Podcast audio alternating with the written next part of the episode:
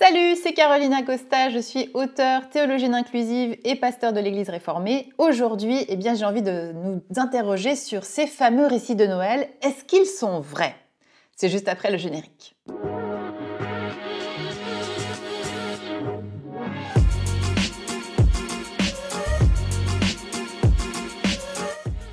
Alors aujourd'hui, j'avais envie de parler de ces fameux récits de Noël parce que je l'entends souvent.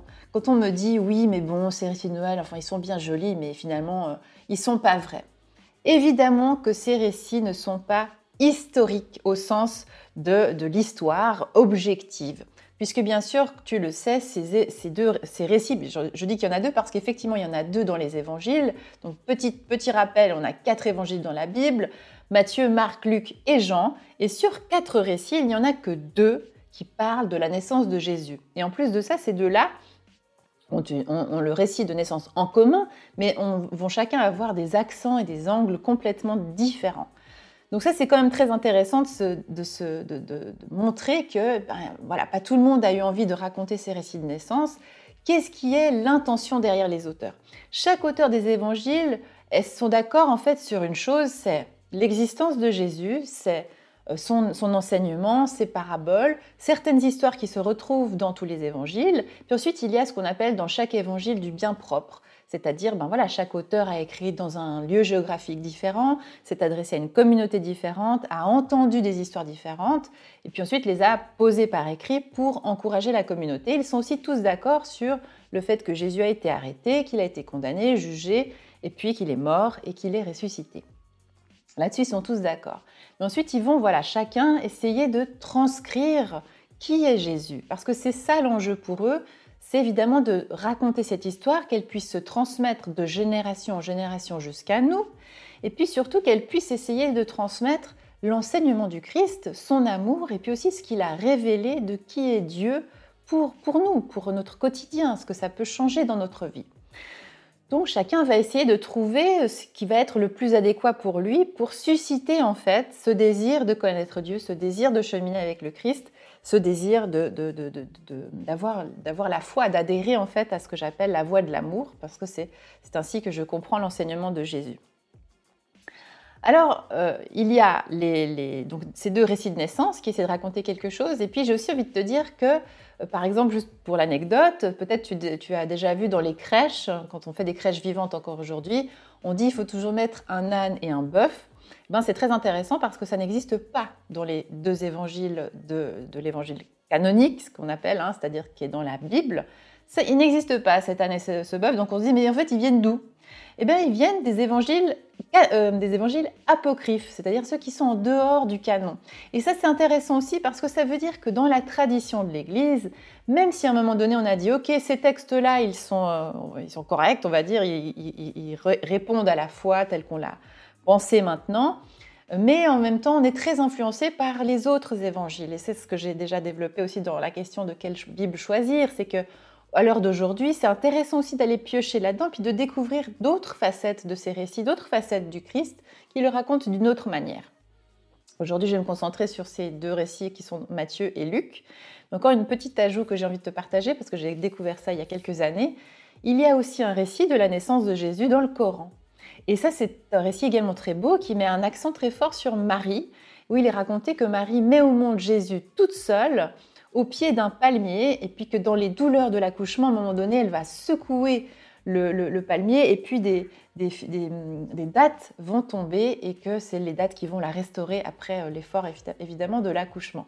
Donc on voit que ce récit, il y a évidemment quelque chose autour du récit de la naissance de Jésus qui s'est transmis, qui, qui s'est fabriqué, qui a été euh, partagé, chacun avec des accents différents. Une autre chose quand même aussi encore importante que j'ai envie de te partager, c'est que on est quand même dans le monde antique. Et le monde antique n'est pas, n'est pas uniforme, c'est-à-dire qu'il faut bien comprendre que c'est comme aujourd'hui. En fait, il y a plusieurs cultures qui vivent ensemble, qui cohabitent.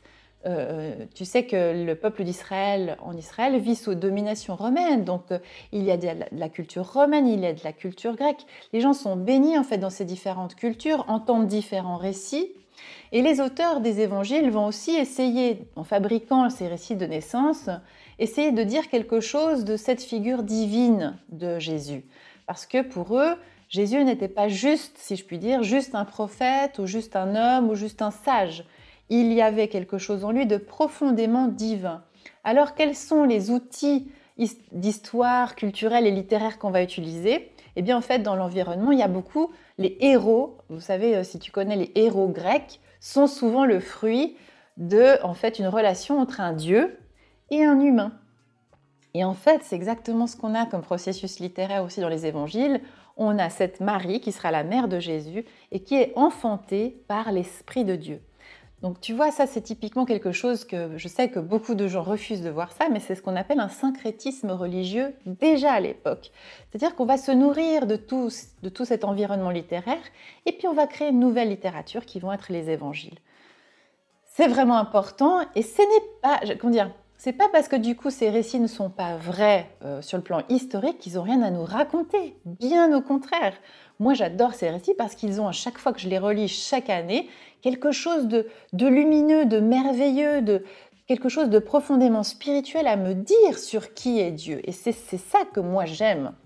Mais alors on va juste euh, les, raconter rapidement pour que tu l'aies comme un peu information. On a donc un évangile qui est celui de Matthieu, il faut savoir que Matthieu, il écrit dans les années 80-90, probablement dans la région de la Syrie, et il va s'adresser à des juifs. Donc tu vois déjà, si on parle de 80-90 après Jésus-Christ, en sachant que Jésus est probablement né autour de l'an 0, donc entre moins 8 avant Jésus-Christ et 4 après Jésus-Christ, euh, ça veut dire que s'il est mort vers l'âge de 30 ans, ce qu'on sait à peu près, donc ça veut dire qu'entre l'an 30, on va dire, et l'an 80, bah, tu vois bien qu'il y a 50 ans. 50 ans où la seule manière dont on se transmet cette histoire, c'est par l'oralité. Donc c'est normal qu'il y ait cette distance dans le temps, et puis qu'il y ait bien sûr voilà, cette fabrication qu'on va faire, que va faire l'humain de se raconter des histoires, et puis d'en ajouter, d'en entendre d'autres, etc. Toujours pour essayer de nous dire qui est Jésus, qui est Dieu.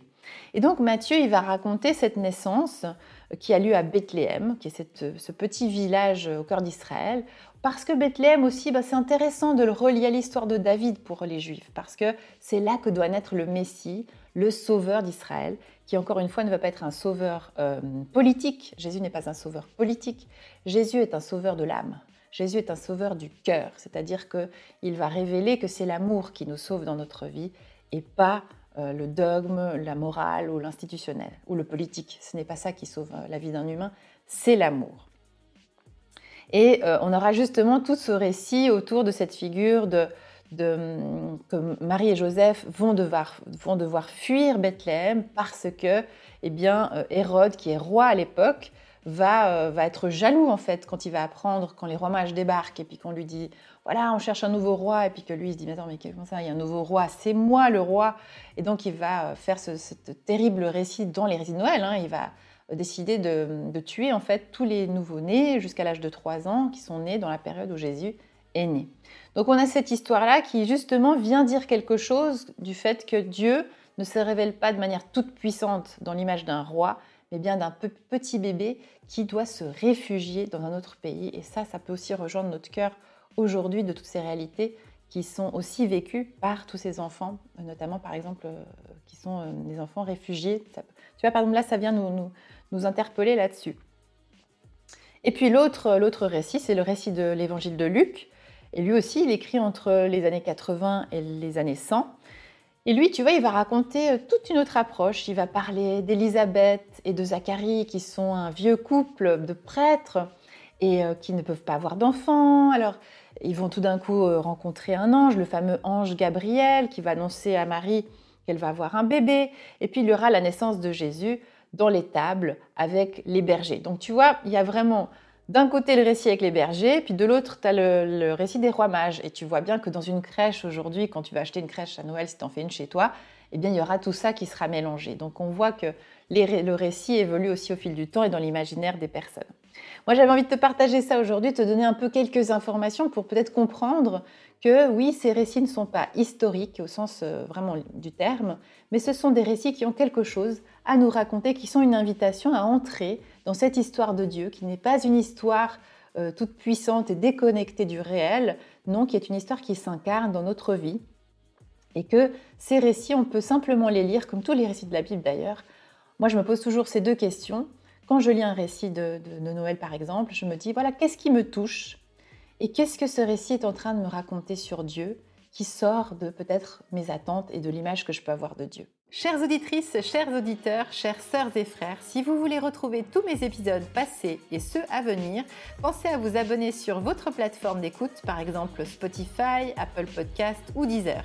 Merci à toute l'équipe bénie des Ataprod qui a fabriqué cet épisode. Si tu as aimé, eh n'hésite pas à me mettre 5 étoiles. Et pour plus d'informations, on se retrouve sur carolina-costa.com. Soyez bénis les amis